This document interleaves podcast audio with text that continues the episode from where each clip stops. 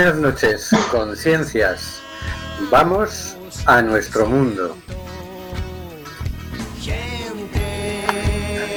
Estamos en Cuac FM, en el programa Simplemente Gente, programa sobre la diversidad cultural en Coruña y sobre los derechos de las personas migrantes, hoy miércoles 21 de octubre.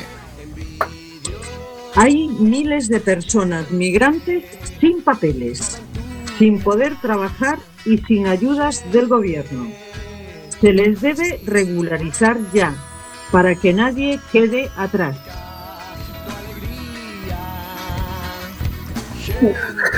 Del control de sonido se encarga Carlos Reguera. Hola, buenas noches, Carlos. Hola, buenas, mismamente yo mismo. Vamos allá. A través de internet tenemos al señor García. Buenas noches, señor García. Buenas y otoñales noches a toda nuestra oyentería y al estimado equipo. Hoy el Tribunal Supremo, en el, la sentencia da al mayor de los Mossos Trapero, en la sentencia absolutoria, indica que el relato de los mandos de la Guardia Civil es un poco de aquella manera.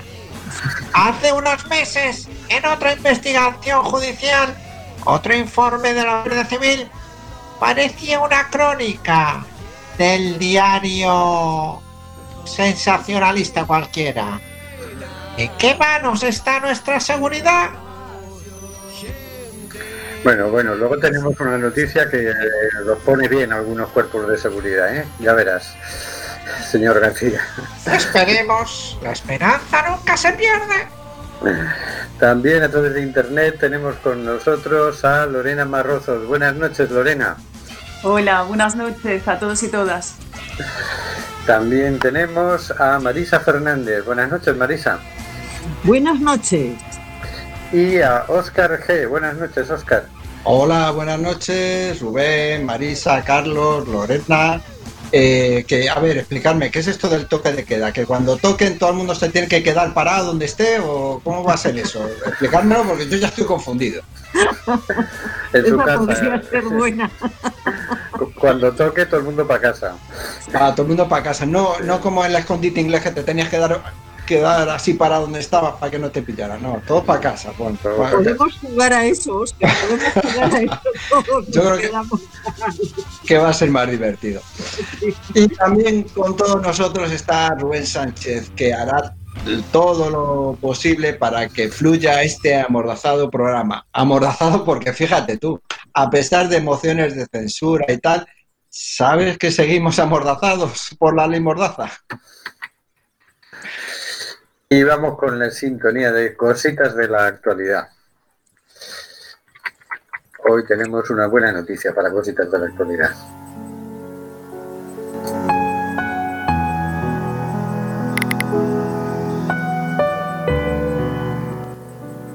Cositas de la actualidad por el señor García.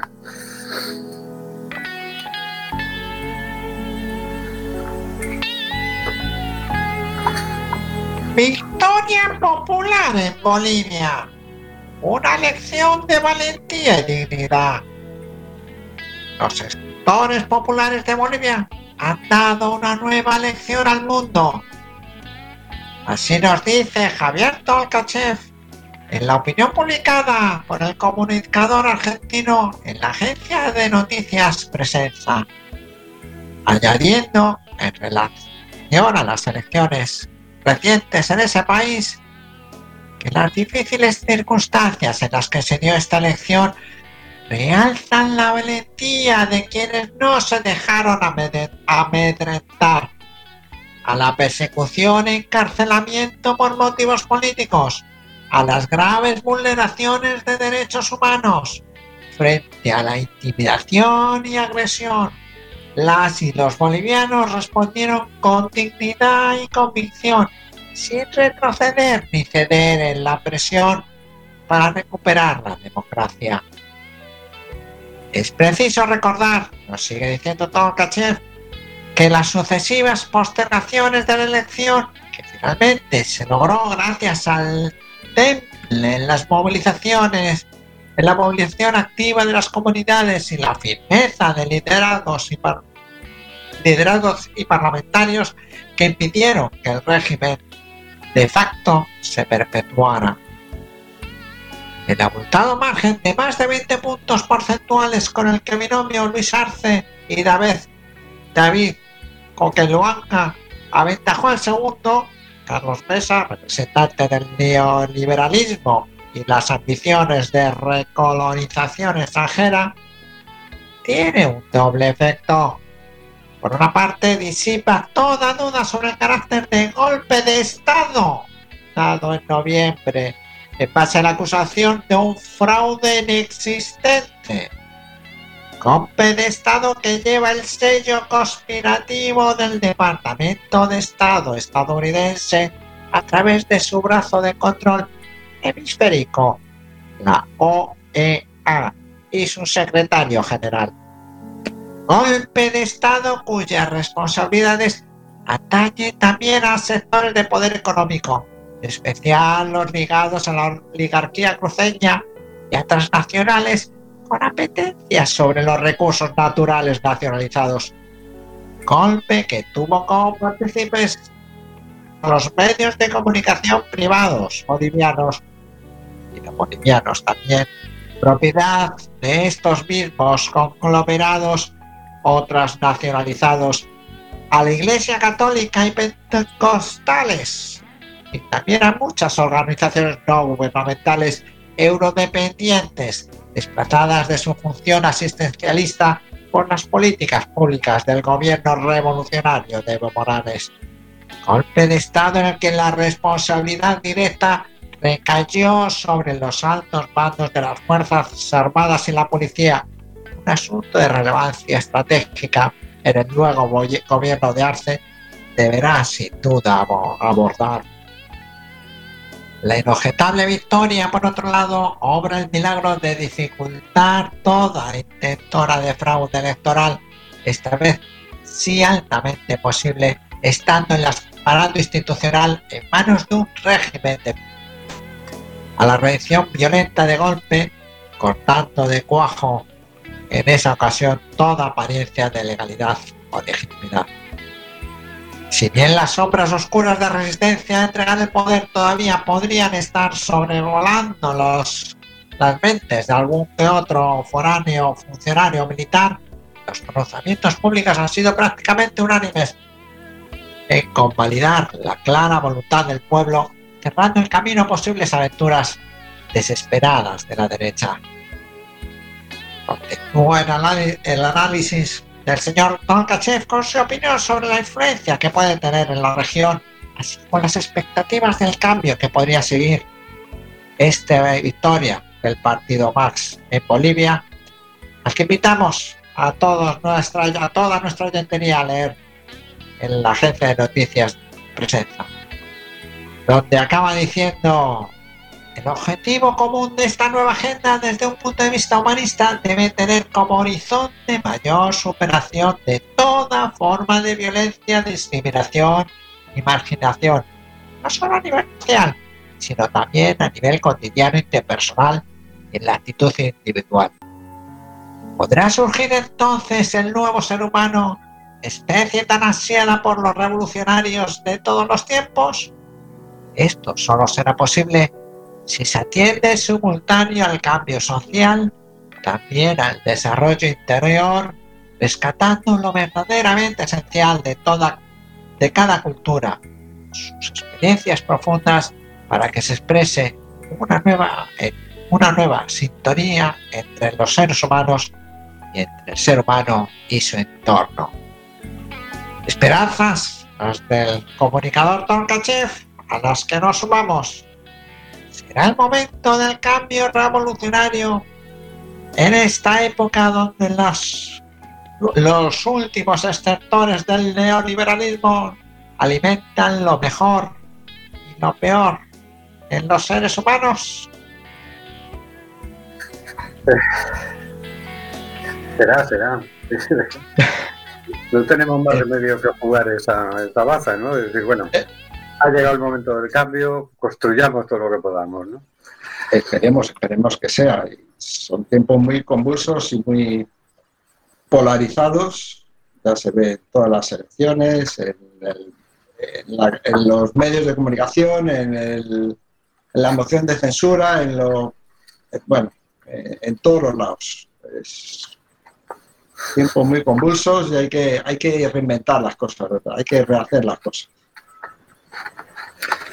Hay que hacer otra cosa. Sí, yo creo que no hay que perder mucho, mucho tiempo en, ir contra el sistema porque se cae solo. El otro día había una escena muy graciosa que era en la campaña electoral de Estados Unidos. Eh, sacaban los últimos mítines que habían dado, pues ayer creo que fue, sin ir más lejos, que habían dado tanto Donald Trump como Biden. ¿no?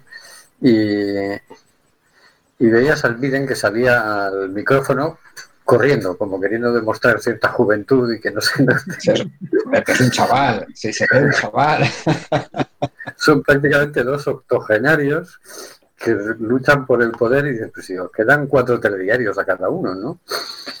Y bueno, hemos llegado a un, a un, nivel de ridículo tan absoluto que dices, bueno, si en realidad fuera esto los que tienen el poder, estábamos fritos, ¿no? dices, bueno, realmente son, son otros, ¿no?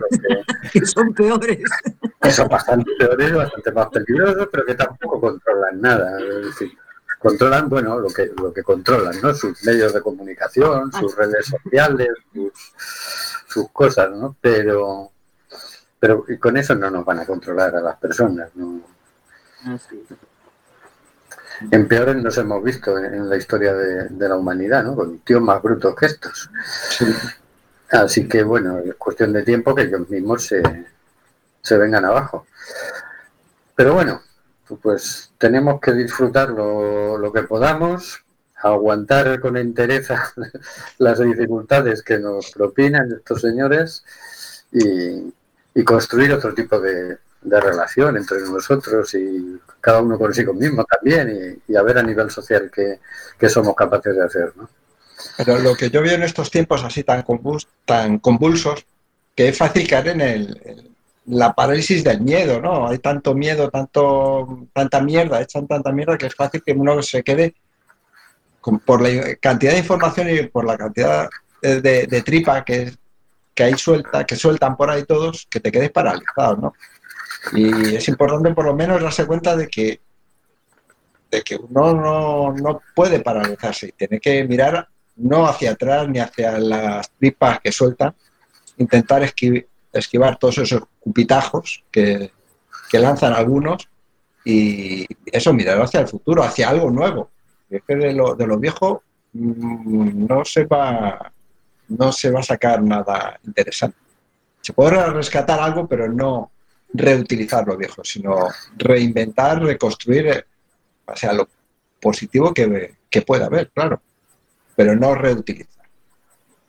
Sí, sí, yo estoy totalmente de acuerdo. Tengo la sensación de que creo que tenemos que poner en marcha como una onda de, de, enfrentar la situación de un modo interesante, de un modo superador hay esa sensación de que pones cualquier medio de comunicación y te metes debajo de la cama, ¿no? Porque me puede atacar aquí cualquier cosa, desde el bicho, ¿no?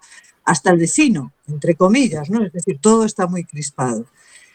Y yo creo que yo creo que son momentos muy interesantes en donde evidentemente hay un bicho que está que nos está paralizando y, bueno, pues eh, claro, el planeta se le han hecho muchas cosas, ¿no? A la vida, a la vida se le han hecho muchas barbaridades.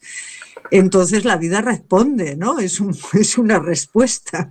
Y bueno, me imagino que vendrán, son síntomas de, la enfermedad que, sufre, que sufrimos, que sufre el planeta, y que vendrán más, pero que tiene que ver con que, eh, bueno, nos pone en situación de dar respuestas mucho más interesantes, acciones en donde eh, la vida humana y la vida es lo más importante y hay que construir otra cosa, porque esto, lo que está claro, es que no funciona, ¿no?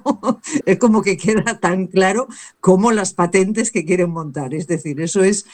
Entonces creo que sí que hay que poner una onda eh, y una onda no positivista, ¿no? Una, una onda muy positiva en marcha en donde hay que mirar al futuro y construir aquello que queremos. Y que se caiga todo porque ya, ya se le da un se cae solo, ¿no? Es como que no hay que entretenerse mucho con él. Muy bien, yo para sintetizar lo que me suelo decir para darme ánimos es las vamos a pasar canutas y luego amanecerá. y bueno, vamos a escuchar una canción que hace semanas que queríamos escuchar, pero que nunca nos daba tiempo, así que hoy la hemos puesto de primera, que se titula Clandestino, de Manu Chao. Adelante con Clandestino.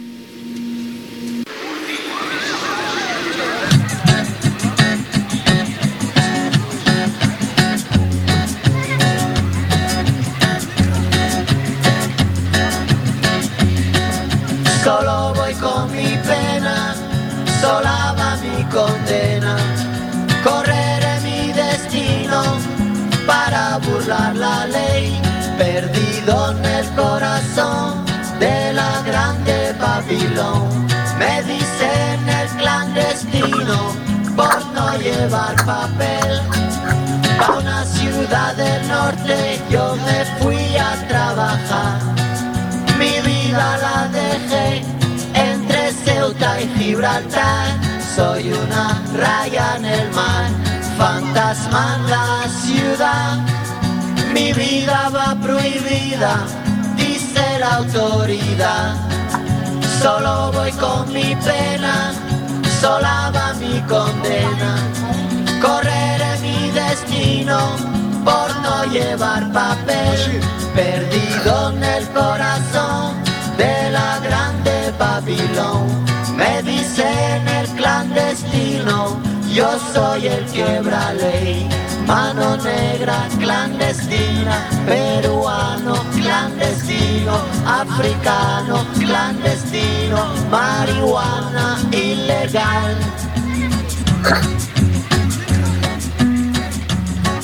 Solo voy con mi pena, sola va mi condena. Correré mi destino para burlar la ley, perdido en el corazón de la grande Babilón.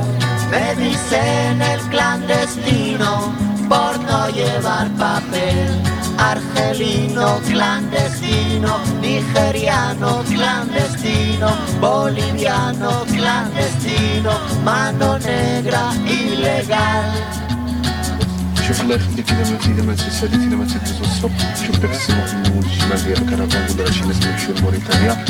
ديال الكرفان ولا شي ناس يمشيو لموريتانيا ويجي معاهم باش يلقى يزيد راه غادي يعطيو واحد هذا واحد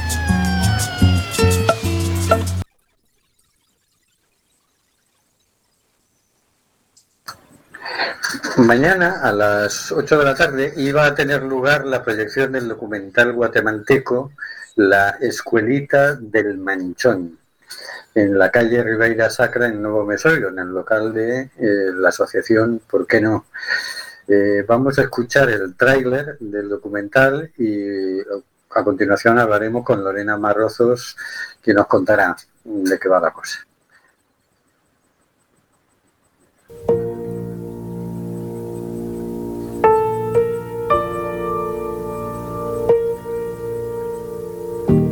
¿Cómo se llama la lección que vamos a ver hoy? Tus derechos. ¿Ya?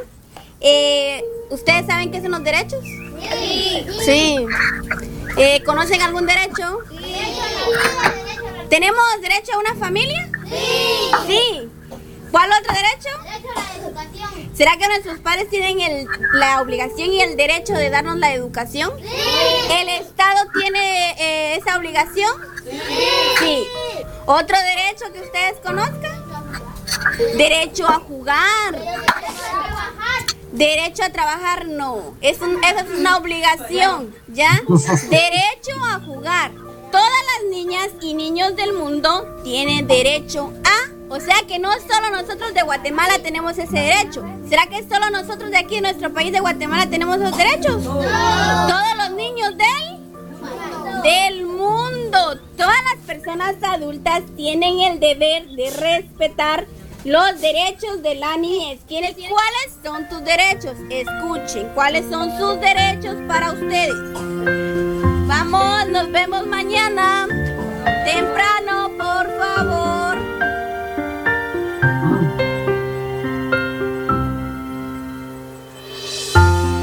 Muy lejos, entre las nubes y el manglar, se encuentra el país de los sueños. En este lugar brilla el sol todos los días. Los colores del arco iris adornan las flores. Los campos son verdes y están llenos de vida. Las palmeras siempre están cargadas de cocos. Y el mar, con sus grandes olas, le hace cosquillas a la playa. En el país de los sueños todo es posible. Podemos visitarlo cada vez que imaginamos. La imaginación no tiene límites. Todo lo que ustedes quieran puede suceder.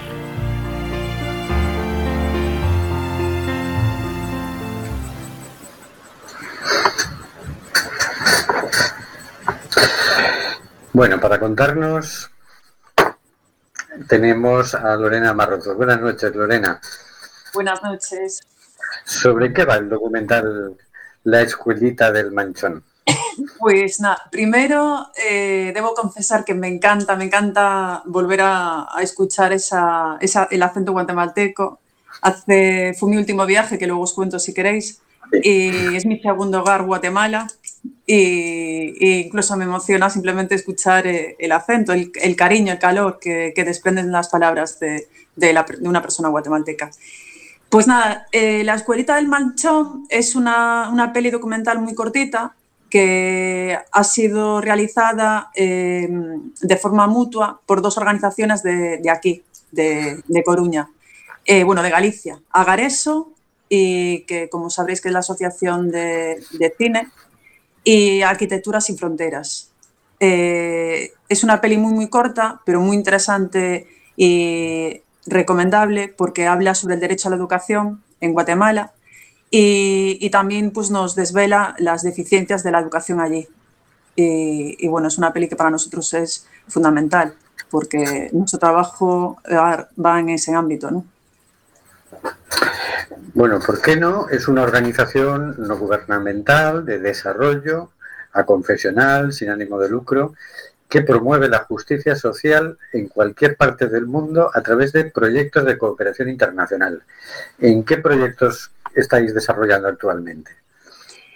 Pues, eh, a ver, nuestro trabajo en terreno está totalmente en Guatemala. Allí tenemos diferentes trabajos, eh, un proyecto propio que eh, venía de montar exactamente unos días antes del confinamiento, un centro social juvenil eh, para dar apoyo a los jóvenes, pero también a, las madres y padres de ellos mismos. Y luego tenemos colaboraciones con diferentes proyectos de allí, eh, casi todos, bueno, relacionados eh, en general con el ámbito de la educación, proyectos de, en escuelas, un programa de becas para niños y niñas y luego una casa refugio para mujer maltratada, porque además de la educación a niños y niñas, para nosotros es muy, importante el ámbito también de eh, la protección a la mujer. Eh, bueno, protegemos a, los más vulnerables, ¿no? los niños y niñas y, las mujeres. Y luego ahora, pues eh, ya era un proyecto que se estaba empezando a desarrollar el año pasado, que era un trabajo aquí, en nuestra ciudad, un trabajo de sensibilización y concienciación. Y bueno, nos vimos un poco paralizados por, por el confinamiento, por, por, lo que ha sucedido y nos, nos ha obligado esto a, a paralizarnos eh, durante muy poquito tiempo porque las organizaciones no nos podemos permitir eh, parar, pero sí reflexionar y, y, y en eso pues, eh, nos hemos visto obligados a reinventarnos y aprovechar tanto eso que ese proyecto que ya comenzaba y que teníamos un programa para ofrecer y darle salida también a ese local que nos que iba a ser el espacio de, de, de visualización de documentales como este y de personas de diferentes ámbitos sociales y eh, estamos trabajando tanto aquí eh, en persona como luego a distancia con Guatemala. Uh -huh. Hace poco que inaugurasteis el local en, en Nuevo Mesorio. ¿Es el primer local de la asociación o es una expansión de la asociación que ya tiene locales en otras partes? No, somos una, una organización muy humilde. Somos de aquí de Coruña, eh, la formamos cuatro personas, trabajamos muy duro porque nos gusta ser muy, muy efectivos y efectivas y, y es nuestro primer local. Tenía, tenemos una sede, pero era un espacio que nos dejaban prestado. Esto, este local que eh, está siendo sede, pero está siendo también un poco multifunción, estamos aprovechando pues, para intentar eh, darle aprovechamiento también económico. Eh, algo que es muy, muy importante para nosotros es la venta de nuestra artesanía guatemalteca. Cada vez que viajamos a Guatemala traemos artesanía y esta artesanía procede de la cooperativa de mujeres artesanas, de dos de ellas con las que trabajamos. Eh, ¿Por qué es importante para nosotros vender esta artesanía? Porque estos productos, esta artesanía, eh, es la que compramos a las mujeres de la cooperativa y con ello pues le damos un sueldo digno.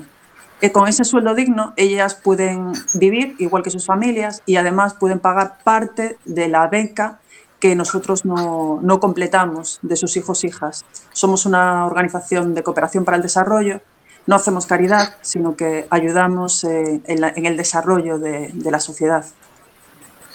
Eso me parece un matiz muy importante. ¿Y cómo, cómo se vende aquí la artesanía guatemalteca? Porque Pues eso ha sido, así, eso ha sido uno de los trabajos que hemos hecho a raíz de, de este parón, de esta necesidad de reflexionar. Hemos querido, por un lado, crecer un poco en difusión, en darnos a conocer eh, a- en ámbitos que, pues, que no teníamos acceso y crecer sobre todo también en, en la calle, con puntos solidarios, le llamamos, que son eh, personas, bueno, establecimientos atendidos por personas, evidentemente, que, pues, humanas, solidarias, que prestan su espacio para dejarnos un huequecito y allí ponemos nuestro rincón solidario y ofrecemos estos productos de, artesanía que traemos de Guatemala. Eh, es simplemente la única contrapartida, eh, contrapartida es la, la bondad que, que nos ofrecen esas personas y es su forma de colaborar con nosotros y nosotras y, es una parte de nuestra financiación para seguir pudiendo atender a nuestros proyectos en Guatemala. Muy bien. Parece muy, muy importante. Hay muchas iniciativas, afortunadamente yo creo que muchas iniciativas pequeñas, yo me fío más de, de las pequeñas iniciativas que de las grandes, ¿no? Que siempre se complican más, se burocratizan, se, se tal, y, son más, por así decir, más puras, más limpias las iniciativas pequeñas. Pero bueno, al final todos queremos desarrollar nuestra iniciativa y hacerla grande, porque si estás ayudando a cuatro, pues quieres ayudar a 40, ¿no? Pero bueno, creo que es, es muy bonito ver que hay muchas pequeñas iniciativas, mucha gente solidaria con capacidad de, de, emprendimiento, de, hacer cosas, ¿no? Y, y esa es para mí la, una de las, la principal esperanza de, de cambio y de que las cosas terminen siendo de otra manera, ¿no? A ti precisamente te conocimos a través de Facebook. Eh, una colaboradora nuestra, que es Hortensia, que aunque no está apareciendo en los programas, sigue colaborando con nosotros y es la que nos avisó de que ibais a proyectar el documental, ¿no? Nos puso también en, en avisos de que estabas publicando en Facebook, eh, prácticamente era un diario aquello, ¿no? Cuando estabas en, en Centro Europa, en un campo informal de refugiados y eso motivó que cuando volviste te hiciéramos la, te entrevistáramos por primera vez, ¿no? Eh, era, a veces eran historias para no dormir, nos, quitaban un poquito el sueño, la verdad.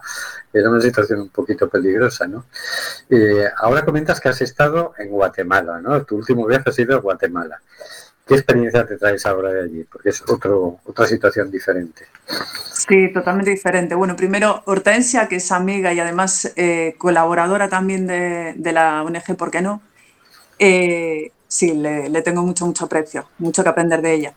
Eh, como, como, bien dices, he estado en diferentes situaciones, diferentes proyectos.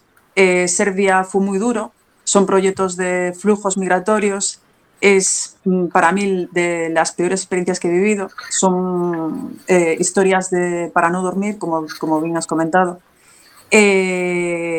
Bueno, he pasado por otros sitios, pero probablemente Serbia, Bosnia y luego este último año, a finales de, del 2019, eh, estuve también en Grecia con un proyecto también en el que colabora una organización de aquí de Coruña, ELNA. Y estuve en un centro de maternidad hasta el 22 de diciembre. Y fue también otra experiencia muy, muy dura. Y, y, la verdad es que cambiando totalmente de sensaciones, me marché para Guatemala, también necesitando por un lado un poco un respiro de, tragedia, porque, porque hay que primero cuidarse una misma para poder seguir ofreciéndose, y lo necesitaba después de estas navidades tan duras.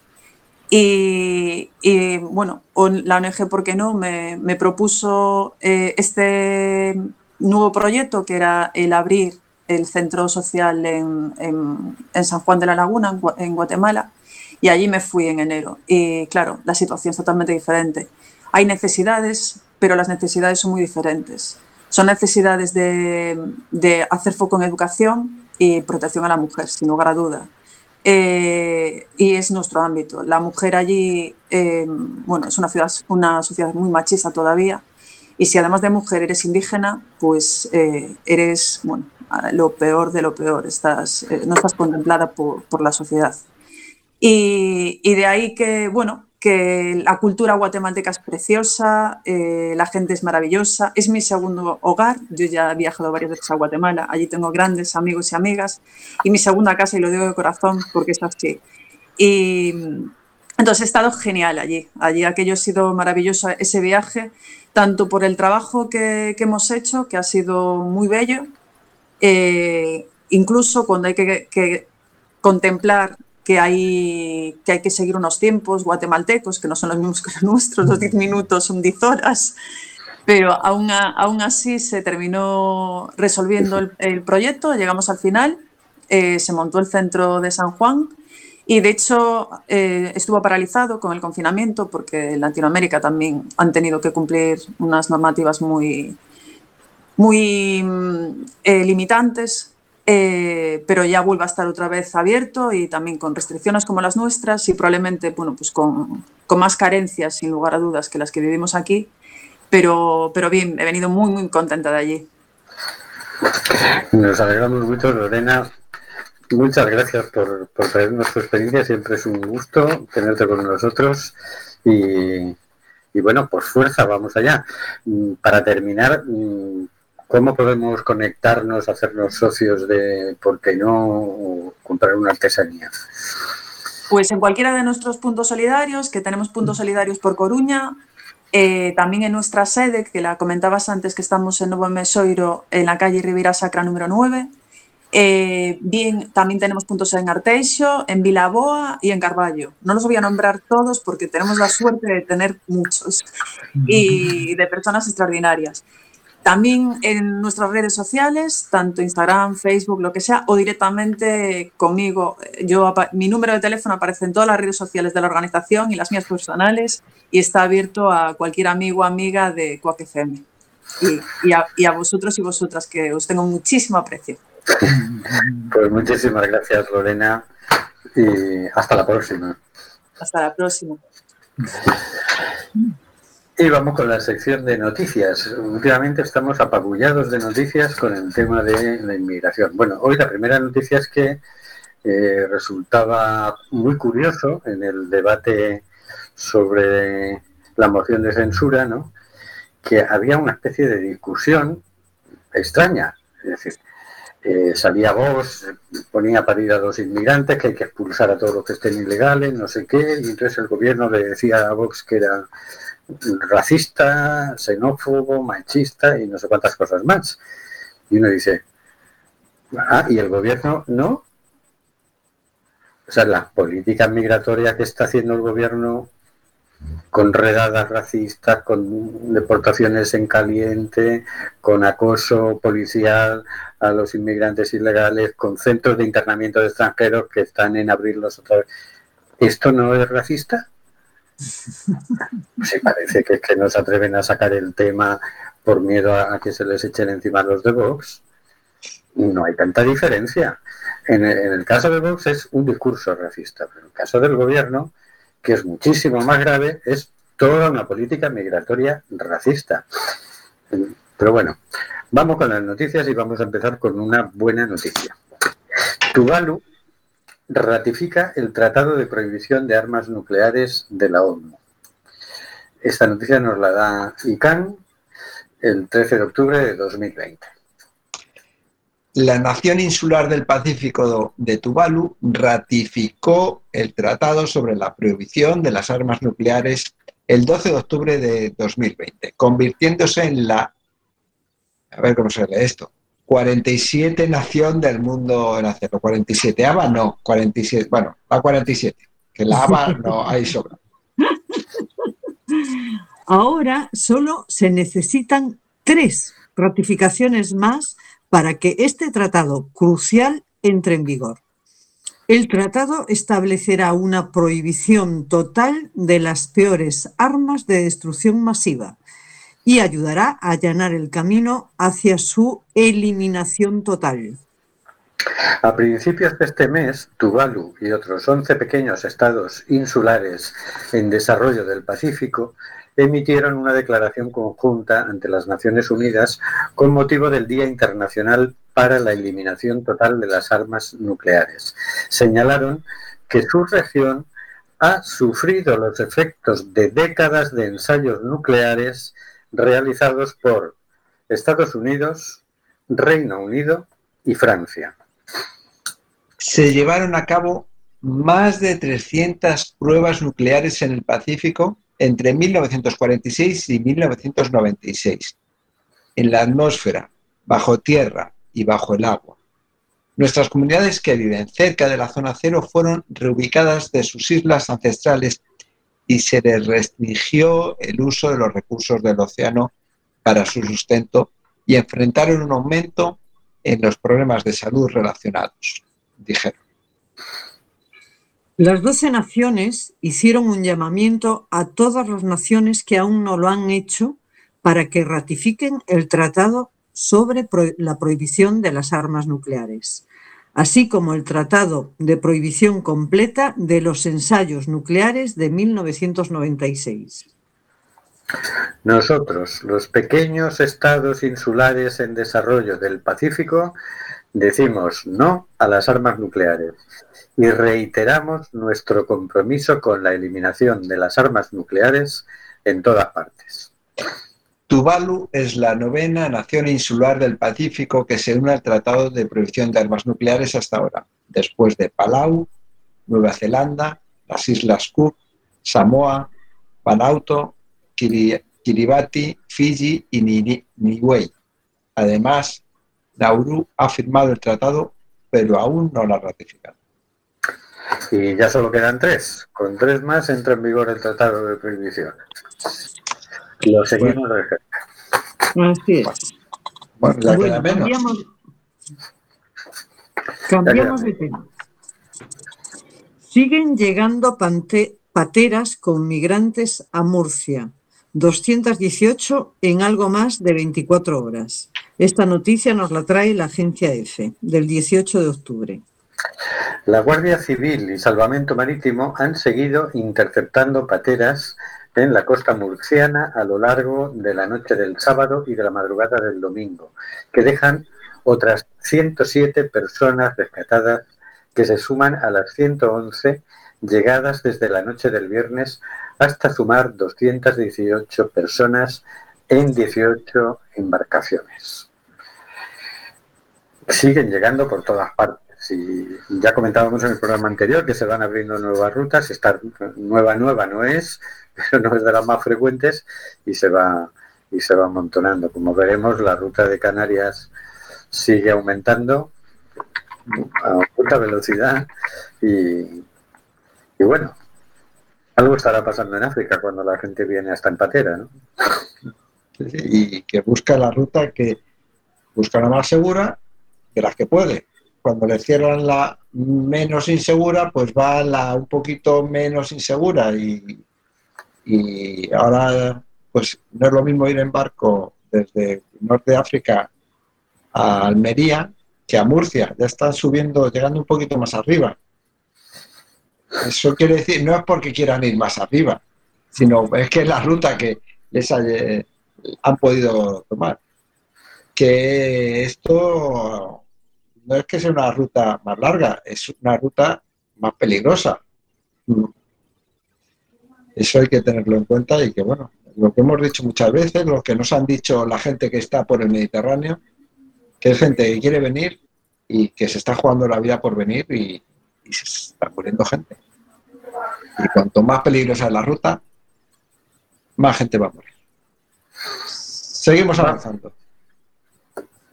La dura realidad que se esconde tras el repunte de la inmigración. Una noticia de Canarias 7 firmada por Natalia G. Vargas de hace un mes, del 21 de septiembre. No fue necesaria una guerra para que Gambia dejara de ser un lugar seguro.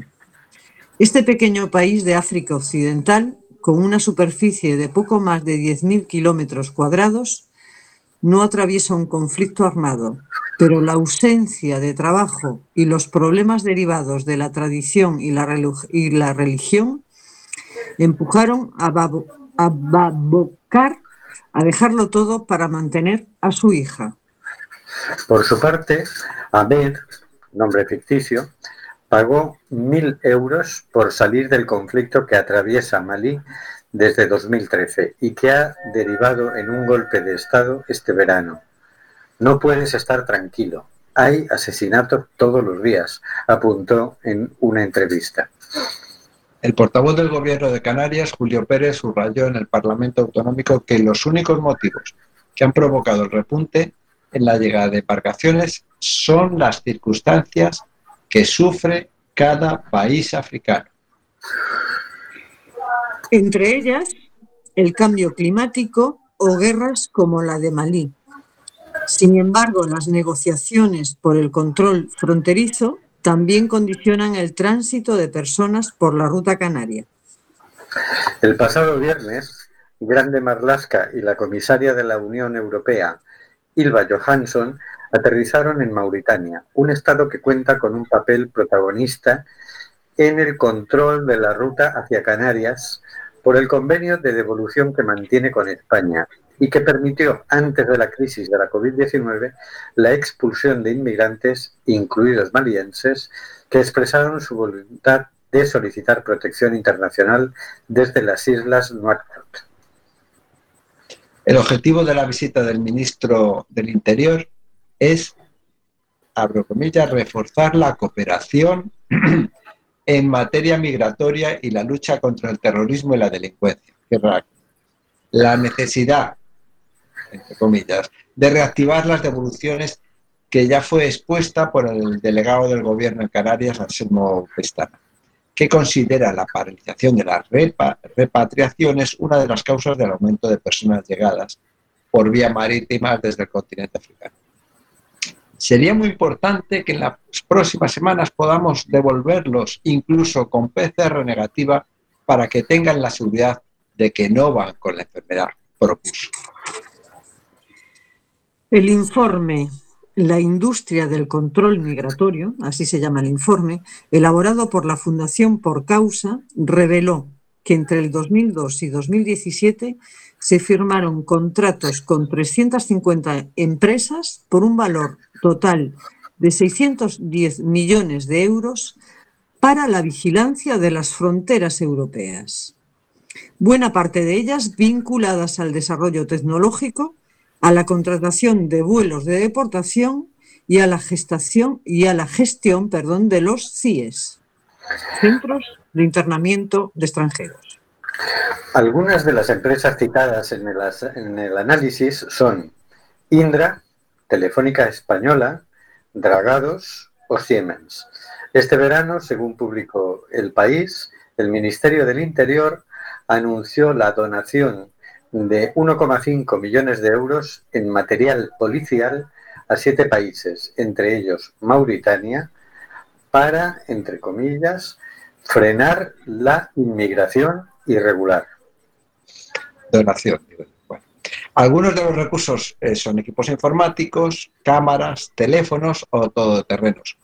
Más de 5.300 personas han llegado en lo que va de año a Canarias en unas 200 pateras, cayucos o lanchas neumáticas.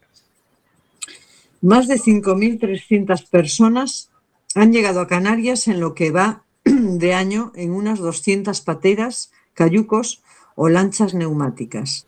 Para ellas acceder a Europa por vías regularizadas deja de ser una opción cuando conseguir un visado se vuelve, se vuelve en una misión imposible. Para una estancia máxima de 90 días, los nacionales de Senegal deben pedir un visado Schengen de corta duración. Algunos de los requisitos recogidos en la web del Ministerio de Asuntos Exteriores son la justificación de la situación socioeconómica, el motivo de la visita, la contratación de un seguro médico con cobertura mínima de 30.000 euros o el pago de una tasa que roza los 100 euros y que no será devuelta si se deniega el visado. También se solicitan las nóminas del último semestre, extracto de la cuenta bancaria de los últimos tres meses, reservas de avión y de alojamiento. Bueno, esto es peor que pedir una hipoteca. Claro, esto es, o parecido.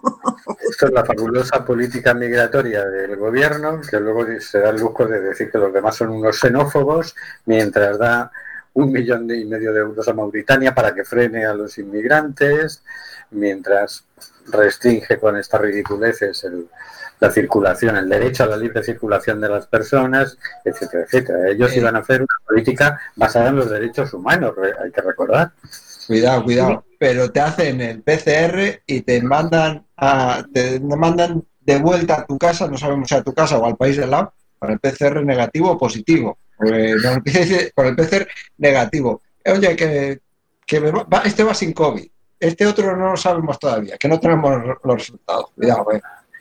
Eh. Evidentemente que los que dice que son unos xenófonos, xenófobos, lo son, es decir, son unos racistas, etcétera, etcétera. Una cosa, pero evidentemente que el gobierno debe hacer una eh, importante autocrítica, sí, y cuestionar en Europa las, eh, las, la ley de extranjería que hace que toda Europa eh, someta a los inmigrantes o directamente los, los esté matando, ¿no?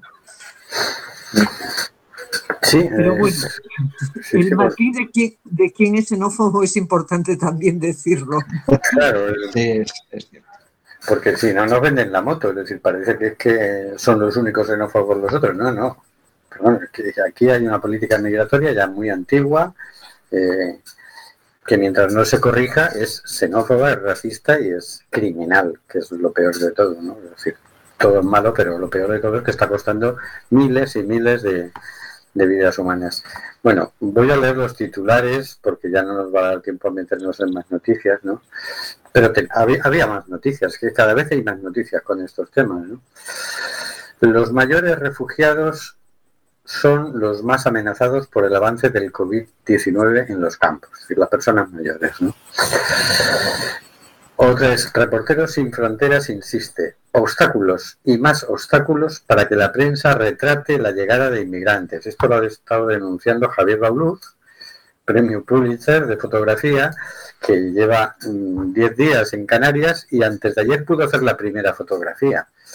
Y él denunciaba, claro, porque el tema de la fotografía es que eh, puede generar empatía. Cuando tú ves la cara de la persona, esa cara trasluce su temor, su agotamiento, su, su dolor, eh, eso puede generar solidaridad.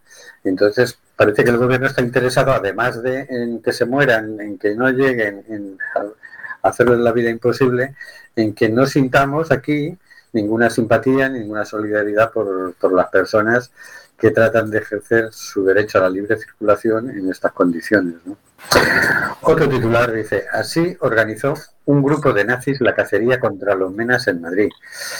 Esta noticia, eh, por sintetizarla, no dejarla en el titular, eh, hubo un- una violación en, en Madrid y rapidito un grupo llamado Bastión Frontal lo atribuyó a un mena. Eh, resulta que no, que la policía investigó y los detenidos que tiene son todos de nacionalidad española. Pero rapidito sacaron ellos sus brigadas para ir a golpear a Menas. El resultado fue que los Menas le dieron una paliza a ellos y que uno de ellos está en el hospital. Así que no le salió, le salió la cosa un poco torcida, ¿no? Pero bueno, también se convocó una manifestación y contra los menas y una manifestación a favor de los menas y en contra de este racismo y esta brutalidad. ¿no? O sea, que cuidado porque el racismo va, va aprendiendo. ¿no? Sí. Otra noticia es Canarias, una cárcel para los inmigrantes. Eh, desde Canarias están denunciando que se quiere convertir a las Canarias y a Ceuta en ot- otros Lesbos. Que la cosa está poner allí la llegada, como están llegando muchos por allí, pues que se queden allí, ¿no? Entonces, ya en Canarias no hay condiciones para atender a la gente que, que ha llegado y, y ya están viviendo en condiciones muy precarias, ¿no? Lo cual va a crear problemas eh, en la población canaria y vamos a ver brotes de xenofobia en Canarias, etcétera, etcétera. Esperemos que el gobierno reaccione y le dé una, una salida a esto, ¿no? Otra noticia es, así es la nueva valla de Melilla. 10 metros de altura, barrotes y un cilindro antitrepado. Esto eh, se publicaron la semana pasada las primeras fotos y han terminado un primer tramo de unos 100 metros de esa nueva valla, ya sin concertinas, pero bueno, arriba de todo tiene un cilindro tal que para poder escalar eso y tal, seguro que te caes, o sea, más de uno se va a caer, ¿no? Creo que Donald Trump está siguiendo el tema con mucho interés, a ver si, si por fin aprende cómo tiene que hacer una valla con México, que además produzca muertos, que es lo que a él le gustaría, ¿no? Y que en realidad no ha hecho su famosa valla, no que la iba a pagar Eh, no, no la ha porque- hecho, ¿no? Claro, porque está esperando una valla buena, bonita y barata. y ha, oído, ha oído hablar. En España están ahí experimentando, no tiene cuchillas, nada. Se automata, el que intenta subir se, auto, se automata. Entonces ha dicho, ah, pues voy a esperar. Voy a ganar estas elecciones y eh, la siguiente legislatura voy a hacer que el gobierno español pague la, nos ponga aquí la, la valla gratis, gratis para ellos. O a lo mejor es que está esperando que México le envíe unas remesas de dinero para poder empezar a construir. Otro titular dice, no son delincuentes, son nuestros vecinos. Una marcha antifascista en el madrileño barrio de San Blas defiende a los menores migrantes. Otra dice, las autoridades españolas priorizan el control policial y migratorio por encima de la protección a las víctimas de trata con fines de explotación sexual. Esto es una noticia que la da Amnistía Internacional, que suele investigar las cosas y, y luego denunciar. ¿no? Otra noticia dice, derechos humanos lleva ante la ONU la demoli- demolición de infraviviendas de inmigrantes en Lucena. Ya para, mira que bien la política migratoria española, que ya es que hasta les tiramos sus, sus cabañitas al suelo, ¿no? Y la última, que la que estabas esperando tú, Oscar, que dice, la Asociación Unificada de Guardias Civiles afirma que los inmigrantes son custodiados en condiciones infrahumanas. Para que tú veas que no todos los guardias civiles son mala gente. Bueno, eso es, eh, te recuerdo que yo no he sido, que ha sido el señor García, que no hablaba de, la, de los guardias civiles en su conjunto, sino de la institución y de algunos elementos de la institución. Porque eh, ahí le tengo que dar la razón al señor García. Si recordamos un poco el informe que hizo la Guardia Civil con el tema de la investigación de la manifestación del 8M y la, el contagio de- del COVID, vamos, es que ese informe era para, vamos, eh, eh, el pronto en sus mejores tiempos de, de amarillismo. Lo que no sé yo a estas alturas, después del famoso, de los famosos cinco informes diferentes en el Tarajal, ¿a quién, a quién se le ocurre pedirles informes a la Guardia Civil? si dieron cinco versiones distintas en 48 horas, es decir, hombre, no se gusta así, espérate que te lo cambio. No Es que sé, se tienen que divertir, oye, si no se aburren mucho. bueno, y con esto. Espera que te preparo otro. Nos despedimos hasta la semana que viene. Eh, no olvidéis de seguirnos por nuestras redes sociales, que tenemos Facebook, tenemos un blog estupendo, tenemos Twitter, tenemos Instagram, será por redes sociales. Cualquier sitio es bueno, además, para que nos hagáis llegar vuestras opiniones y sugerencias. Hasta luego, señor García. Hasta la semana que viene, confinados o no. Hasta luego, Carlos. Bueno, amigos, siempre hacia adelante. Hasta la semana que viene. Hasta luego, Marisa. Hasta la semana que viene. Muy buena semana. Y mientras se va poniendo la sintonía de despedida, hasta luego, Oscar. Ah, nos vemos en siete días. Hasta luego, queridas y queridos oyentes. Está muriendo gente en el Mediterráneo. Nosotros hacemos este programa. ¿Qué vas a hacer tú?